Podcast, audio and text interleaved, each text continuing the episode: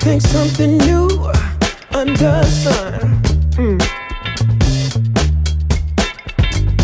You can't take back them things you already done done. Hello，大家好，欢迎收听岳阳电话 Uncle，我是周周。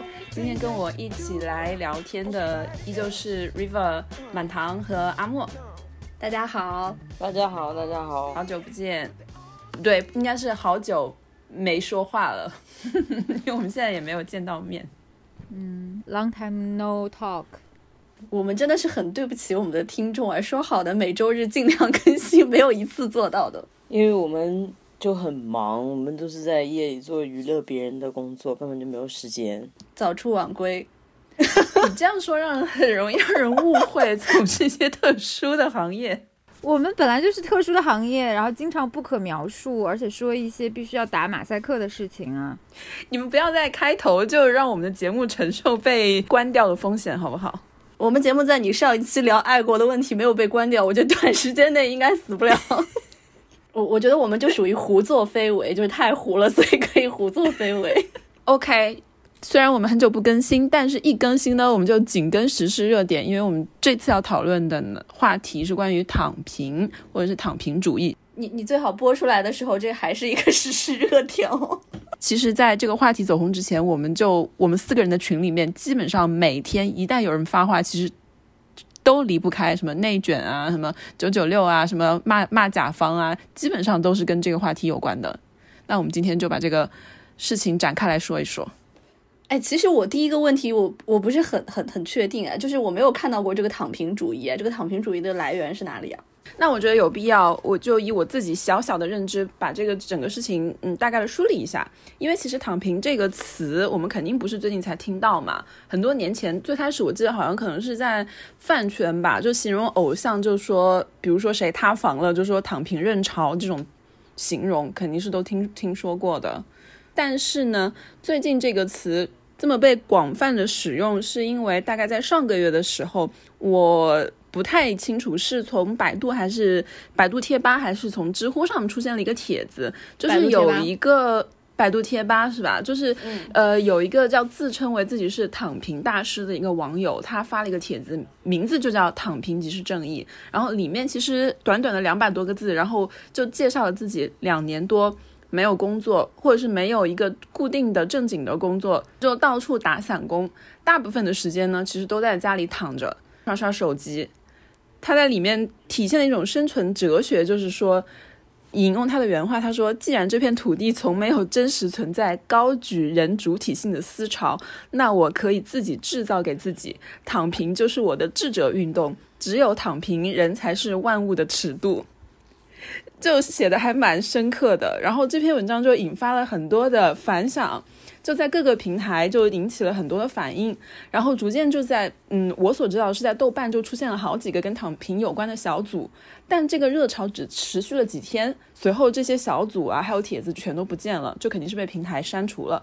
就包括我所经历的那几天吧，就上个周末大概是，你即便是在豆瓣发一个发布上写一个“躺平”两个字，也是发不出去的。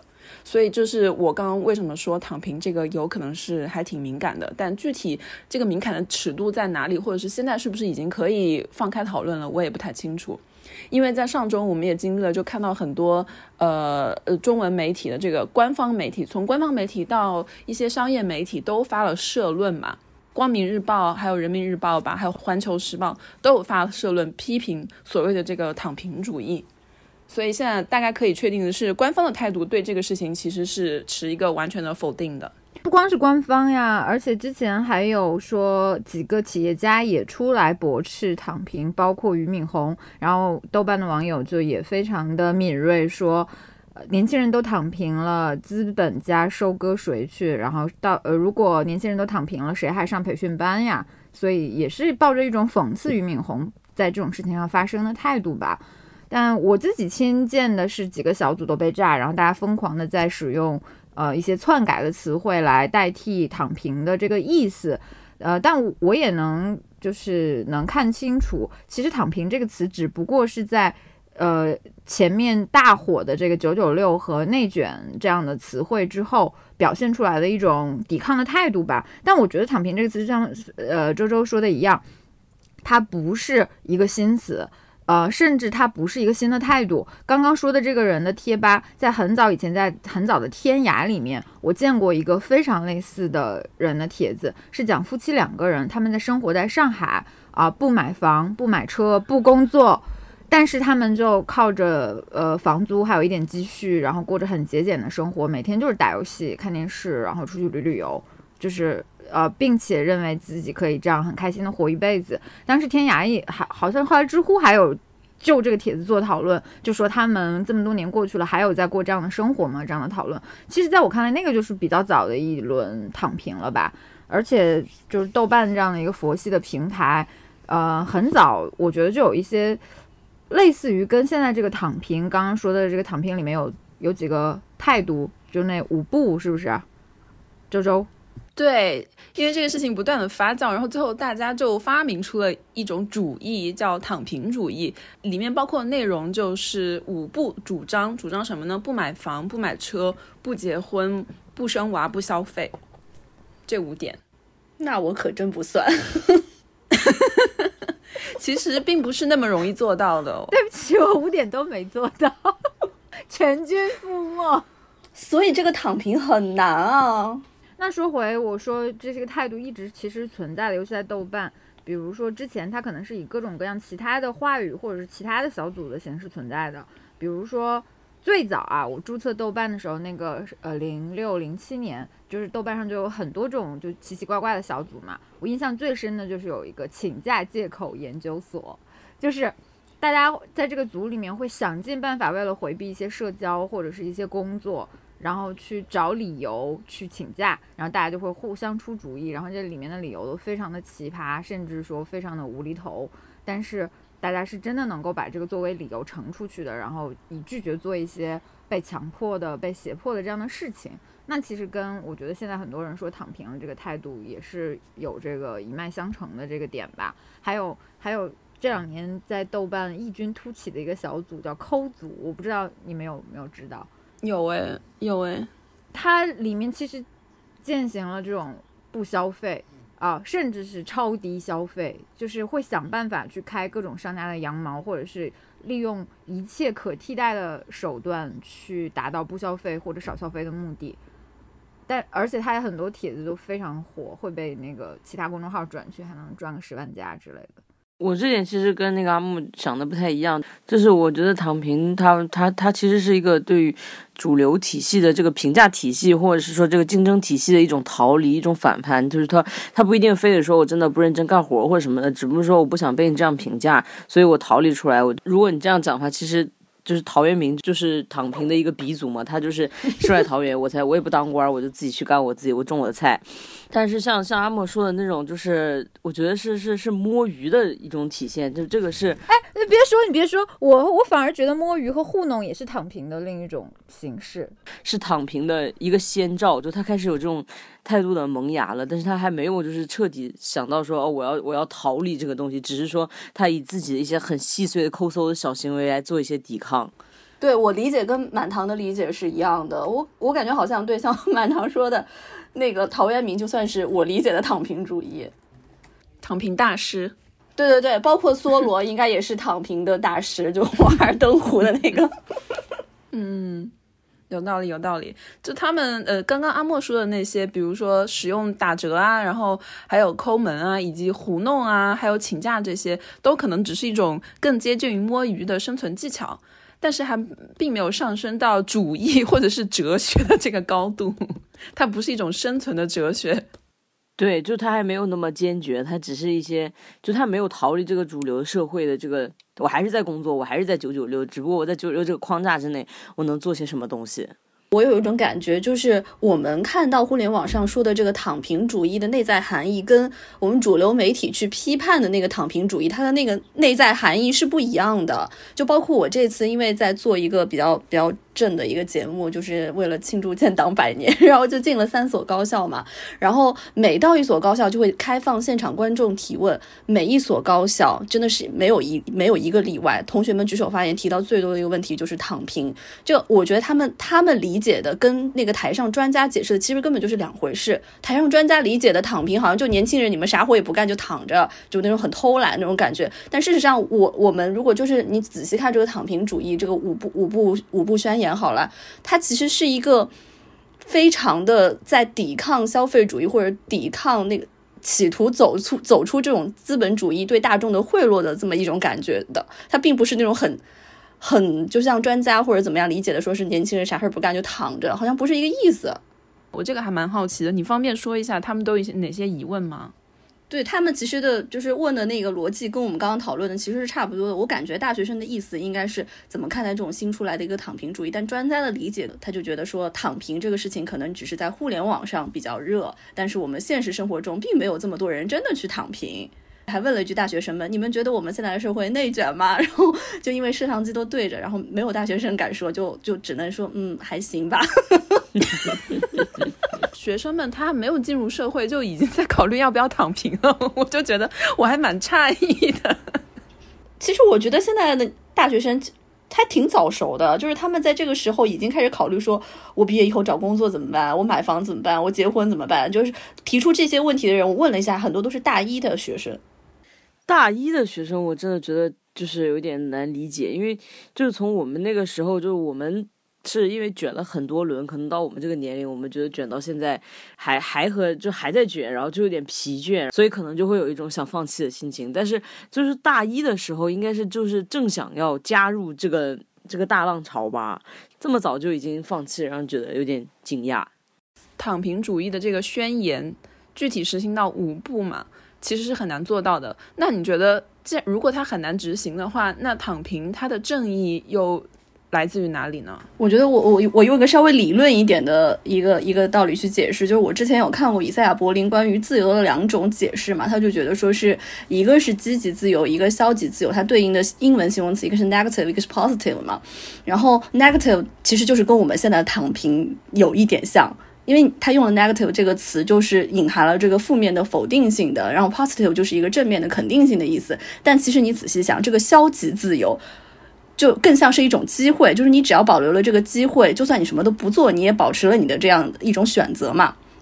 就就像我们这样今天说的躺平啊，它其实是我跳脱出了你主流的控制，我自己给自己重新找到了一条出路嘛。这个其实你仔细想，它其实更接近这种所谓的消极自由，它其实是更接近于这个自由的本意的，就是摆脱控制。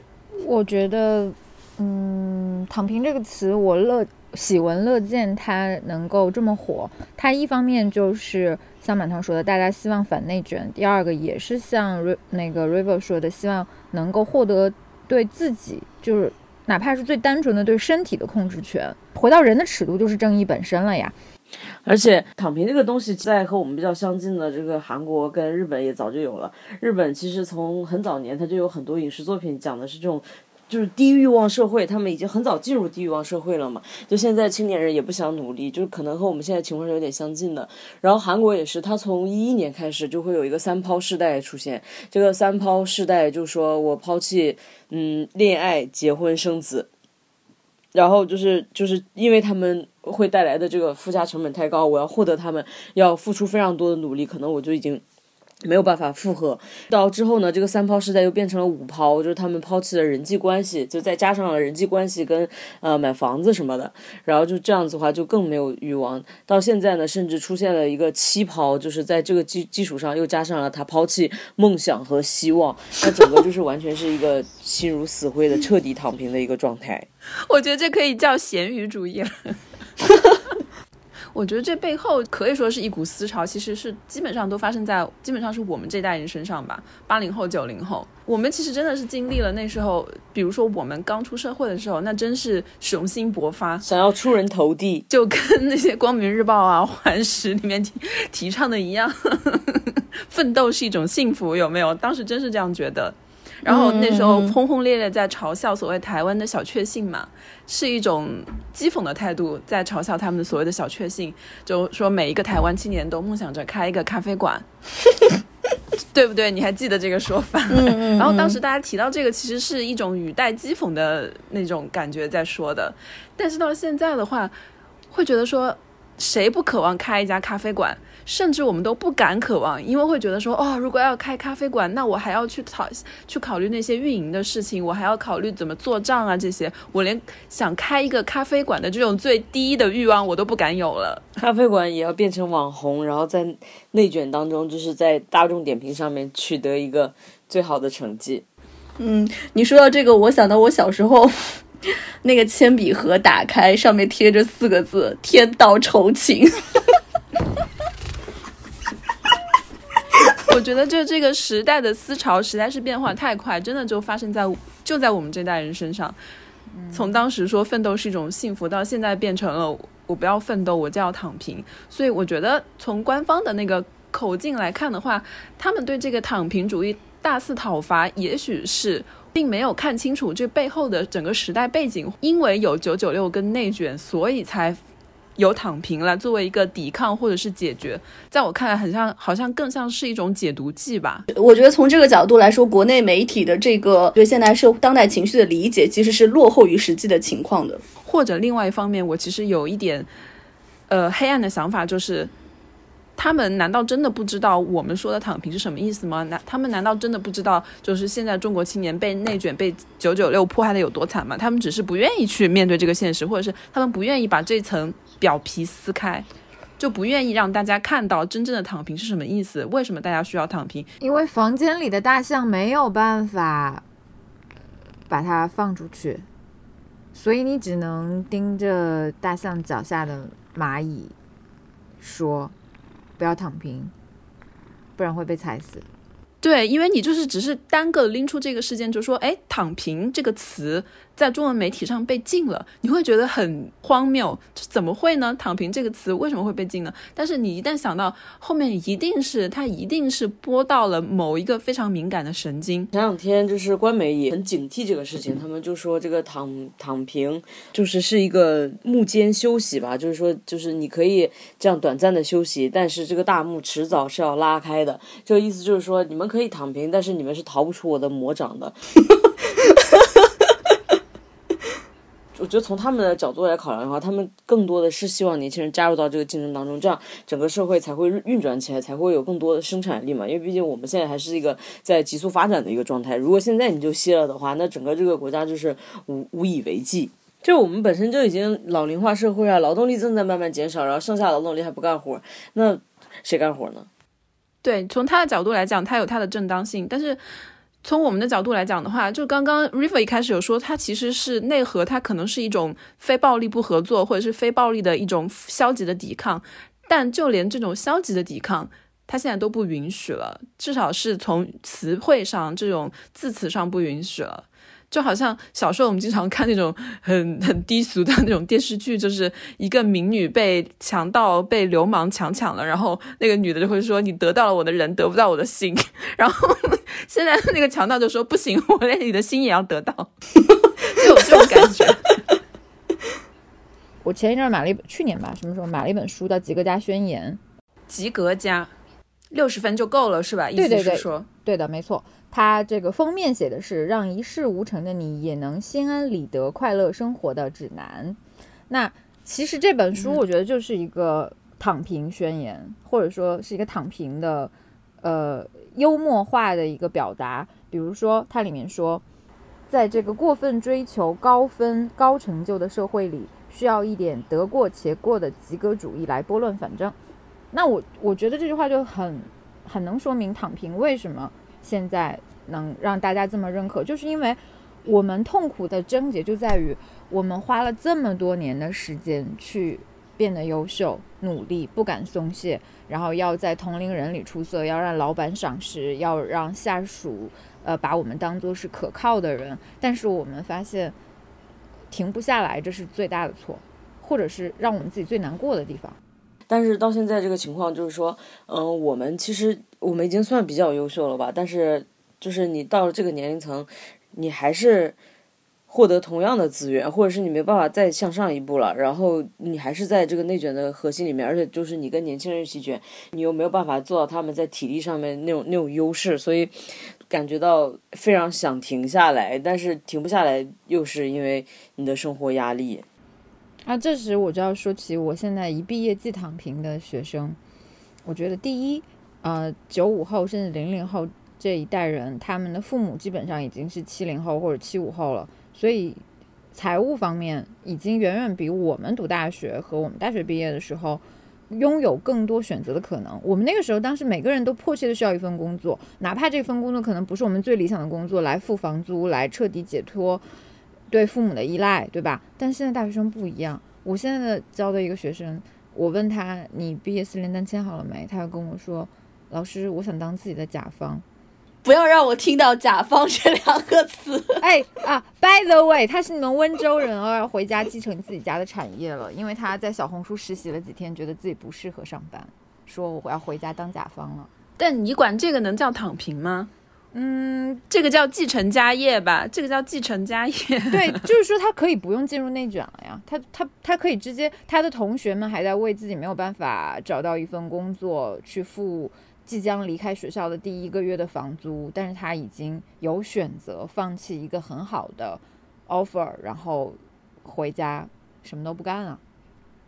对啊，所以我是觉得有资有有资格躺平的人都是都是很了不得的人，要么就是你物质上已经达到了一定的层次，可以支持你真的去躺平；要么就是你的精神上已经彻底突破了这个内卷化的这种模式了，你已经有自己的一套哲学了。我就可以不踩你们这一套。呃，《吉格加宣言》的这个作者，然后他在他的这个作者的上面写的是政治学博士肄业，然后他在加州读了两年博士，退学去日本，在东京又辗转北京，又去了伦敦，现在住在上海。你看到这个履历，你就知道他一定是一个很有钱的人。呃，拥。可以拿奖学金的。哎，你不要这么庸俗好不好？我的意思是说，他一定是像刚刚 River 说，在精神上实现了躺平，并且他是拥有这个自我觉醒的认知，然后从而他能够翻译这本书，并且认识到，就是很可能就是在在这个精神内核上是躺平的，但是他有这样的资本。大部分的人忙着卷入所谓的内卷或者卷入九九六这样的生活的人，他可能都来不及思考自己为什么。不能当一个几个家呢？是是，我完全同意。你刚刚也开始说，其实能说到自己想躺平的话，本身就在这个呃社会阶层内部，可能就是不一定是特权阶级，但他一定是有一些先天的优势了。比如说，你要去跟那些呃外卖小哥或者是呃扫地的阿姨说你躺平吧，他肯定理都不会理你，对吧？我躺平了，我明天的饭在哪里呢？对，他是没得选的。只要是你有的选，就说明你还是有一定的物质条件基础的。但是呢，我又觉我另外一方面又觉得这不一定是必须的。比如说像发那个帖子说躺平即正义的那个所谓躺平大师，他在里面说到，其实自己每个月的收入就两百块钱。哎，让我想到三和大神哎，他的生活状态更接近于三和大神，但是他的精神状态又并不是，嗯，其实可以从他的那些行文里面看得出来，他的精神世界是非常饱满的，就他也有在阅读，有在思考。那会不会最后被扒出来，他也是一个政治学博士肄业，然后从加州回了，回了？很有可能，我觉得他里面讲的蛮多东西，真的是应该读过很多书的人才能说得出来的。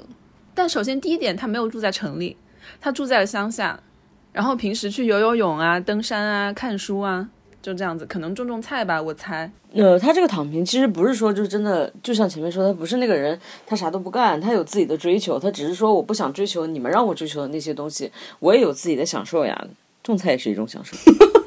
然后我之前其实也有看到一个人，他就是从一线城市，然后。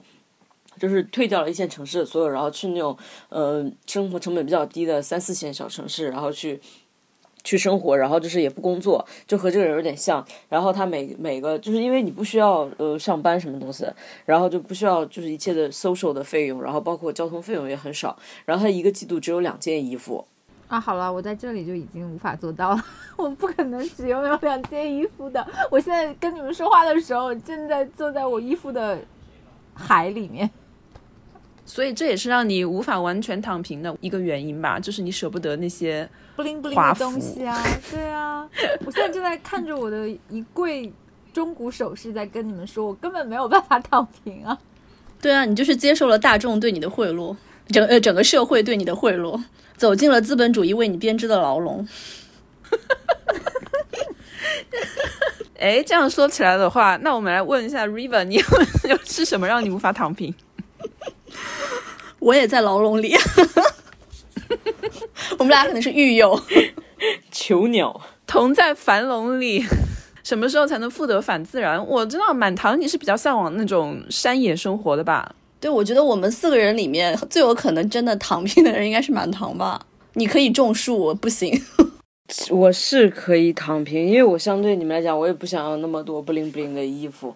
其实我就是很想休息，我我想做的一切的劳动就是一些家庭妇女的劳动，然后也不是很想上班。我只要一上班，精神就非常的差。只要不上班，我哪怕就睡两个小时，我都生龙活虎的。今年大概三四月份的时候，就是我跟我女朋友也有人真的想过，就说要不然就就辞职算了，然后就就不想再卷了，因为因为。就是我不是那个之前换了工作，然后那个工资突然就是降很低，降到就是和我。刚工作的时候，那个工资是差不太多的，所以我就会觉得好像没有意义。就是就是我前面也做到了，就是说我我就是在各层卷当中，之前的卷当中，也是一个卷尖尖，也是一个就是很很靠前的人。但是后来你卷到后面，发现你又被新人卷回去了，卷到最后就是跟你就回到起点了嘛。然后就有点想要放弃，想要说另辟蹊径，那我们就就不不那个。就不要在在这个体制里面，不是这个体制，这个这个社会体系里面了。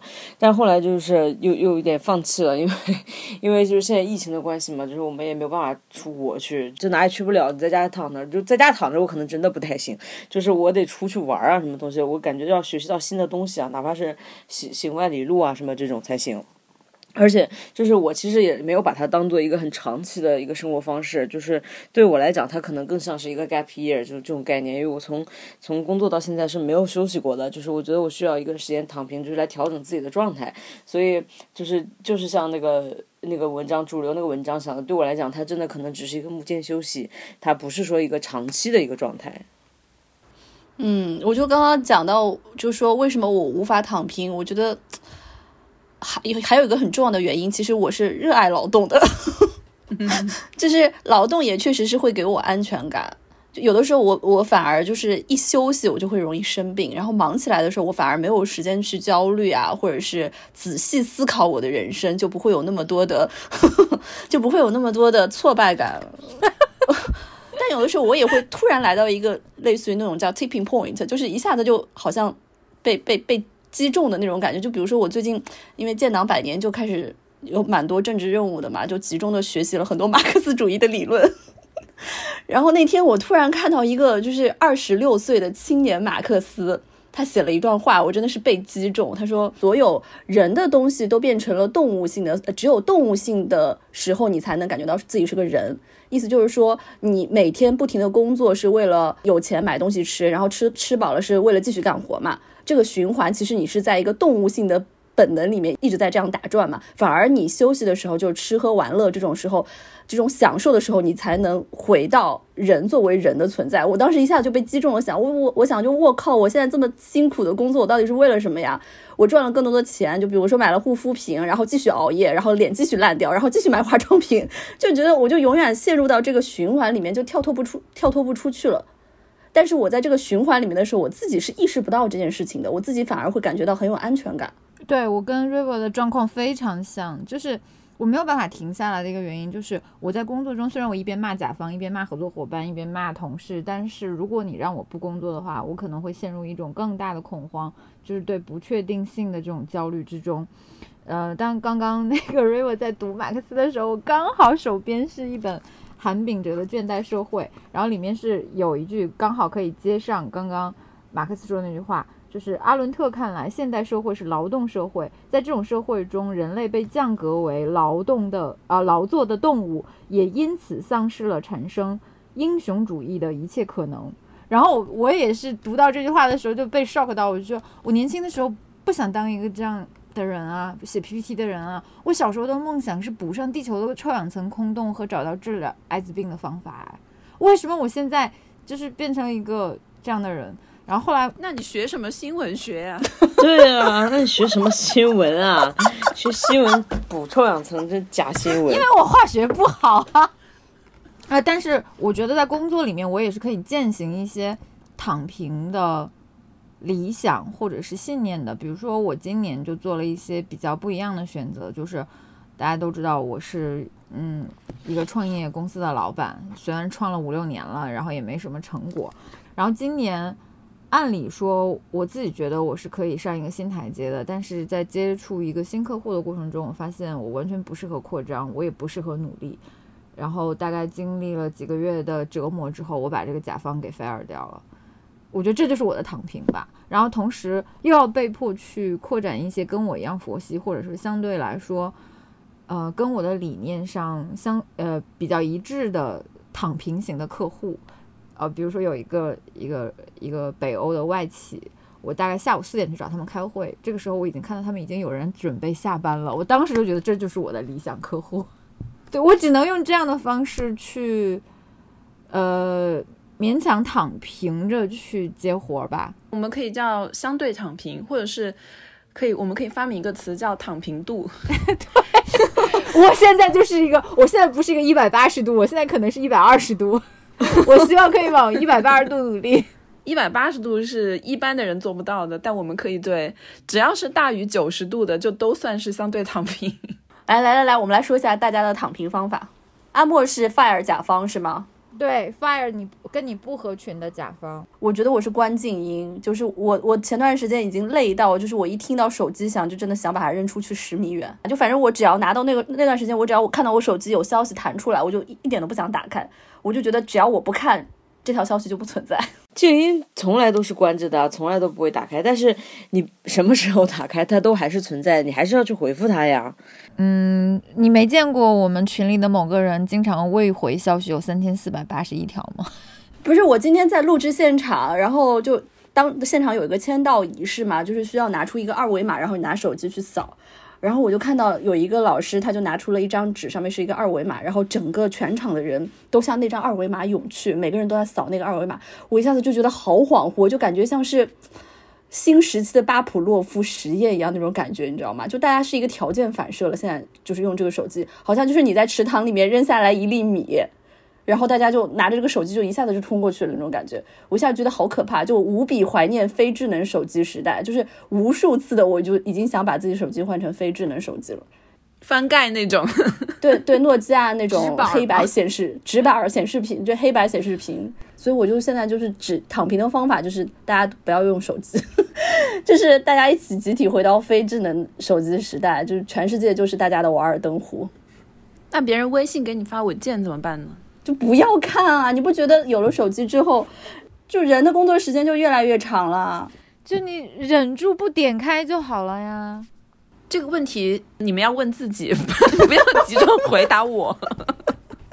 对啊，你什么时候打开，你都是要回复的，都是要处理的，这个事就在你身上。那你呢，周周？你的躺平方法是什么呢？我觉得我有战略上跟战术上的两种。战略上就是。就出国，就所谓的跑路嘛。跑路也是一个很好的方法，倒是。你们知不知道豆瓣有个小组叫呃 “Women 只吸针”啊？哦，我知道。我觉得可能有很多人会对这个对对这个小组可能会有点不好的观感。很多女生在里面讨论怎么通过自己的努力，有的是找工作，有的是呃申请学校，离开逃离这个国内内卷的这个情况。我就在里面，有时候时不时翻下帖子，觉得还挺受启发的，就想到说，这其实是一个，至少在一部分的人、一定阶层的人的心里，好像是一个大势所趋的感觉。就如果你要拒绝内卷的话，如果你现在还有条件，或者还是还有这个精力啊，不妨考虑一下，因为会觉得说，有时候换了一个跑道，所以，所以你们欧洲就是那边是完全不内卷是吗？我现在下午是三点四点钟，然后跟你们在录节目，录了一个多小时。你说卷不卷？现在应该是我的上班时间，令人生气，不想听你讲，我先走了。所以你在你是真正的在马克思主义的国度实现了马克思主义，对吗？但这边真的也是有贫富差距的，只是贫富差距没有那么大。而且你就算是当一个穷人，因为我知道至少在柏林市的这个平均的工资水平是多少，然后我有反复的确认我是在那个平均工资水平以下的，但是我并不觉得自己的生活有多惨。天呐！反而会觉得生活质量比以前大大提高了，因为我就是每天限定了绝对不会多于八小时的工作时间。那八小时之外，比如说今天，呃，我决定让自己六点钟以后我就不再工作了。那从六点钟到晚上十二点钟睡觉，这六个小时都是我自己的嘛。所以我就是在呃前两周的时候就跟我男朋友一起，因为德国前一阵子天气也不太好，然后因为还是在那个封闭的状态，所以什么地方都没有开，我们俩就去了。在西班牙住了两两个礼拜，因为那边一切都已经开放了。就白天可能我们一起工作，稍微工作少一点，大概七个多小时，然后结束以后也就五六点钟就可以去海滩上晒太阳了。不想听，不想听，不想听。再见，再见，再见！我想拉黑他，我们节目就差不多了吧？真的，真的，我们都想走了。但当然，他跟福利制度也是有关系的。就我一个朋友是二十岁出头，他大概已经有从去年底开始到现在都一直没有工作，因为经济也不景气嘛。他做那份工作就是因为疫情的关系，也他就失业了。可是他每个月大概通过之前的失业保险，还有政府的一些补助，大概可以拿到个呃一两千欧左右的。这样的补助，所以他每个月生活费基本上可以保障。但是你理应觉得他应该是可以躺平了，但是这个钱是远远不够他。比如说现在他想要出去旅游的话，那他就没有这个底气。他还想去旅游，他还想干啥？他还想要自行车吗？就是我的意思说，他还是有基本的生活保障，但是他却无法做到一个完全的。就如果你想要做到真的自由自在的生活。你还是口袋里需要有一些积蓄的。真的自由自在，真的是这个自由自在是不是有点要要求太高了？就算我们真的就是赚了很多钱，我们在这里卷得很好，我们也没有办法达到真正的自由自在呀。所以我就觉得说，躺平的这个态度，还是跟他那个有必须要有。如果你是全社会都要躺平的话，真的是需要有社会福利制度保障的。哎，我就想到我之前在柏林的时候，有一个脱口秀演员跟我说的一段话，他就说，他说亚洲的人都是 follow my parents' dream 或者什么，就是要要去当公务员或者要去当老师，然后说美国人就是 follow my dream，就是 American dream 什么的。他说欧洲人集体都是 follow no no dream。对啊，我见识到的这一批比我年纪小的二十出头的，就九零后或者是有的是零零后的欧洲年轻人，真的，因为他们。在他们年轻的时候，这边经济就已经很不好了嘛，不是正好经济危机？就拿我男朋友来说，因为他三十岁到四十岁这十年是他的这个国家的经济很不好的时候，所以我前一阵子发现我们家里他大部分的 T 恤都是他用了十年以上的。哎，T 恤上面还印着一九九七，I love you。So Welcome two thousand，在实验室里做实验，到底有没有不变的诺言？他消费态度就因为这个时代的背景是这样子，有的 T 恤式子就是五欧的 T 恤。我们现在出去买衣服，我逼着他买衣服，他就只看五欧的那一栏，你知道吗？我就说你是哪里是欠了债还是怎么样吗？就是为什么舍不得？他说就是一个习惯，就包括他现在用的那个登山包，都是他说用了二十年了。不是他们难道不是因为经济发展特别不好，然后没办法，就是躺平是一种经济发展不好的结果？就我们现在应该感感谢我们无法躺平，原因是因为我，因为我们的，因为我们祖国正在大步的向前迈进。不是，我觉得这边的躺平很大一部分，它有的时候是被迫的一个社会环境的结果，但另外一部分，它被迫了以后躺平了以后，会发现，哎，也好像我也不会死哦。对啊，我也不会死。就确实有很多人就是到了三十多岁还在跟室友合租啊，就社会环境就是这样嘛。然后就有的人就住在客厅里面，把客厅当做自己的房间，然后连床也没有，就是一个床垫，他也怡然自得，因为大家都这样，就他没有这个内卷的这个概念。那当然，这种什么买房买车，跟那根本就是想也不要想的。就还是回到那个五步，如果你不买房不买车，少一点消费的话，基本上其实是可以做到你的躺平度就会大大增加的。我自己是这样觉得，我觉得我自己现在也有点这种趋势。但区别就是你在欧洲，你三十岁住在客厅里面，没有人会来 judge 你啊。但你如果在国内三十多岁，你还住在客厅或者就是跟别人 share 一个公寓的话，你在世俗的定义里面那就是一个 loser 呀，所有人都会来 judge 你，你的父母也不会让你躺平。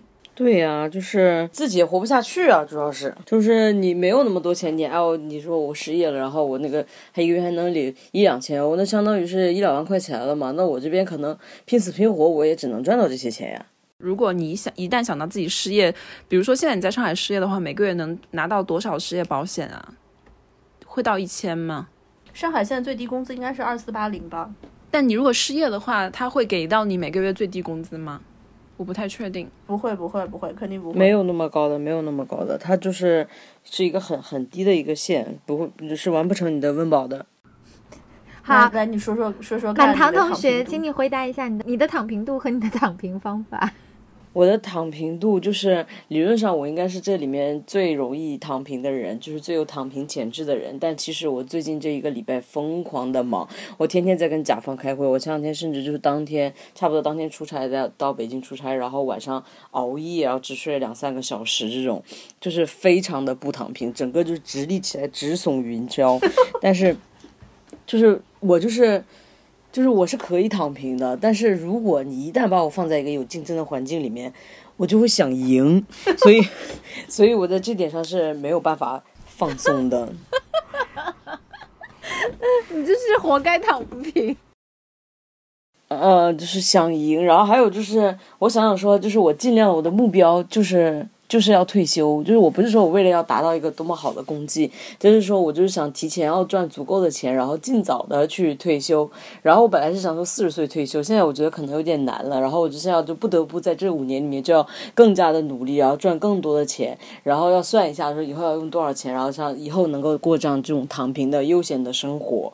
就好像逻辑不是很自洽，但同时又是自洽的。就是我为了之后能够悠闲，所以我现在必须更加的，就是没日没夜。你说的上面这一堆，让我想到了以前很早前流行的一个故事，就是说一个大富翁来到海边，看到一个渔夫，你们知道这个故事吗？看到一个渔夫躺在沙滩上，然后就问那个渔夫说：“你怎么不去捕鱼呢？”然后渔夫说：“捕鱼干嘛？”大富翁就说：“你捕了鱼就可以用来卖，卖了那个钱你就可以买更多的渔具，然后你就可以发展自己的捕鱼事业，然后这样你就可以赚更多的钱，最后成为一个像我一样大富翁啊。”然后那个渔夫就说：“那成为像你一样大富翁以后又怎么样呢？”然后他就说：“大富翁就说，那你就可以像我一样在海边晒太阳啦。”然后渔夫就说：“那我现在不就是在晒太阳吗？” 然后我也想补充一个故事，大概在一八年还是一七年的夏天，然后我一个人去冲绳玩，然后我当时是住在那个美军基地那边的海滩的一个酒店，就是每天早晨拉开窗帘，当时应该是八月的盛夏，每天早上拉开窗帘都看到彩虹，我就会抱着电脑冲到海边，然后买一个 taco 或者是三明治，然后在海边开始大清早喝着啤酒，吃着三明治，然后对着电脑开始工作。然后就有那种日本本地晒得黝黑的那种冲浪小哥哥过来跟我搭话，但是几乎所有人搭话的第一句话永远都是“你为什么拿着电脑？” 但是我当时就觉得我没有办法放下电脑，因为我来休假的钱都是来自于这台电脑，所以我不能放下这台电脑，因为如果我放下来之后，我可能下一次就不会有机会来休假。这样的休假不是在浪费钱吗？对呀、就是花钱过去工作，到底是为了什么呢？这是一个悲伤的故事。对，对啊，我也觉得怎么悲从中来。啊，所以作为我的朋友们，你们自豪吧！你们现在的录播课的这段时间，就是我所谓的躺平时间，因为我不回任何人的消息，我把手机也关了静音，然后我也不用去 check 邮件。我必须说，录播课这一个小时是我这一个礼拜里面的，就是一个最紧张的时刻了。我好想跨国暗杀他。我们三个，我们四个人都已经过了三十岁，然后其中有三个已经三十五岁了。你们觉得到了我们这个年纪，要躺平的话还有活路吗？怎么个躺法？我觉得躺平什么时候都不是晚的，因为它它其实是一个选择，这个选择是是你从小时候其实就一直面临的，就包括我觉得像我们现在在讨论这个问题，我们这些人就是因为我们小的时候就不是一个卷尖尖，就不是那种就是卯卯着尖要去最优秀的学府，要去最好的专业，去大厂的这种。而然后到工作的时候，也没有说我们一定要去那个 那个大厂去工作去，就是在这个环境里面，我们到这里是可以了。然后我们觉得这样就是我们有自己稍微掌控的空间，不用这么的这么的累，所以我们到现在才能面临这个问题，就是说好像我们到这里是不是也可以了，然后我可以去躺平。但其实你你这跟年龄没有关系，你到什么时候，我现在选择跟你当年的选择和我当年的选择是一样的。我现在在考虑躺平，就这个心态就恰似我当年说我要不要上清华、上北大呢？后来就觉得说算了，我觉得啊，统计复旦也可以，我觉得这种其他的地方也可以，只要二幺幺就行，就就就就是一样的一个心态。所以等老了之后，你还是同样有这样的选择呀。然后为五十五岁躺平而努力，你还有二十岁的时间，加油哦！我我比较有可能，我觉得我还是有可能尝试到后面的就是有一些不一样的活法吧，就是逃离这个这个机制。嗯，你说的另外一种活法是指离开上海吗？就逃离上海也好，或者是说在就是相对偏僻的地方，然后做一些就比较能够自给自足的，但又不是那种非常大规模的产业，然后这样子搞一些像个体户一样的事情，然后种花种草啊，然后做一些做饭啊啥的，做一个家庭主妇。什么鬼？我觉得我我虽然不可能彻底躺平，但是我至少在试着用躺平的态度去重新审视现在的生活。尤其当我有了小孩以后，其他有有朋友就是有很卷的朋友在教育我说，可能已经要开始给小朋友准备学校了。对，选择小选择公立或者选择私立，决定了你孩子未来的人生走向。然后以及选择公立或者选择私立，报什么样不同的培训班，以及学什么不同的技能，也会决定他将来的走向。然后他很热心的跟我灌输这些事情，我就已经开始走神了，就是那种。就好像灵魂已经飘到了远东的上空，就是我完全没有办法集中精神听这件事情，而我自己也完全不想做这件事情。我觉得，嗯，我就是一个卷大的孩子，我这一生，我觉得都没有办法和我的父母在这件事情上和解了。我觉得我不想，就是如果说我生了一个孩子，重蹈覆辙过这样的一生，又有什么意义呢？所以在。这个意义上，我还挺想重新成长的。那这个重新成长绝对不是大家互相卷着的成长。所以现在每天陪他的时间，也是我希望能尽量保证躺平的时间。那未来，我也希望，嗯，告诉他当个及格家就行了。就想想阿莫说的那段话呀，就是我们从小到大被卷的，已经已经没有办法。突破这个卷了，想想看，我是从小在那个笔盒里面写“天道酬勤”的女孩呀。我要三十五岁以后想躺平，我没有什么其他的，我就是要突破自己的心魔。对啊，我真的建议你好好读一下那个《及格家宣言》，它里面有一段话，我觉得还蛮打动我的，说你要做的事情不但必须力所能及，还必须低于你的能力。如果你可以处理三件事，那就处理两件；如果你处理十件，那就处理五件。这样的话，你就会有一种游刃有余的感觉。天哪，我感觉现在在说我哎，我感觉在描述我的一生。我感觉我就是每天就觉得人生无无限可能、无极限，就是明明只能干一个活儿，但是我现在接了十个活的感觉。天呐，就是说我没有办法突破自己的心魔嘛，到现在暂时还突破不了心魔。我只是觉得，在我们今天四个人来讨论躺平这个概念的时候，我们四个人也是有特权的。就是不论是选择离开了周周，还是选择继续在这个愈卷愈烈的环境里，呃，成为卷的一环的我们三个，我们在说躺平的时候，也都是只是在反思自己现在所作所为是不是刚 too far 了。但是我们又都不可能停下来，所以我们都是有特权的。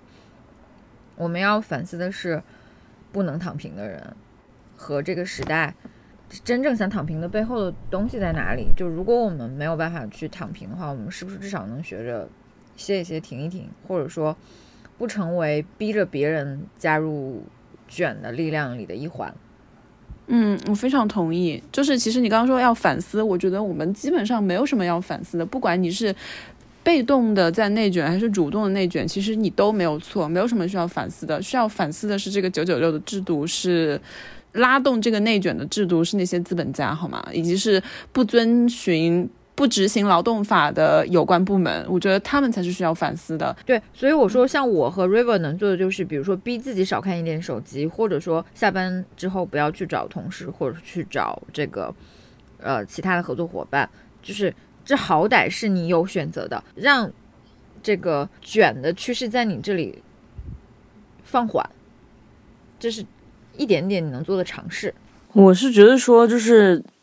嗯，躺平这个词就包括之前的内卷，其实跟再往前啊，什么佛系啊、打工人啊、干饭人啊，包括在早年的屌丝啊这种，其实都是一个说法，就是一个言语上的一个游戏，就是年轻人们通过他们来，就是他知道自己做不了什么，他通过这个来进行自嘲，然后来消解自己自自己这方面的一些一些情绪。但是其实从这个他很快就会过去，跟前面那个一样，它就是一个流行的词汇。但这个问题是一直存在，就是说大家可以从这个里面去去思考的。是说，你在这个体制里面，你愿意被控制到什么程度？你愿意被这个体制，就是这种机制支配到什么程度？你想要的东西到底是什么？这个是可以每个人就自己去思考、去去衡量的。对对对，但人人都躺下十度，这个社社会将变成一个没有内卷的社会。OK，那我们今天就聊到这里，拜拜。好的，拜拜。好，拜拜。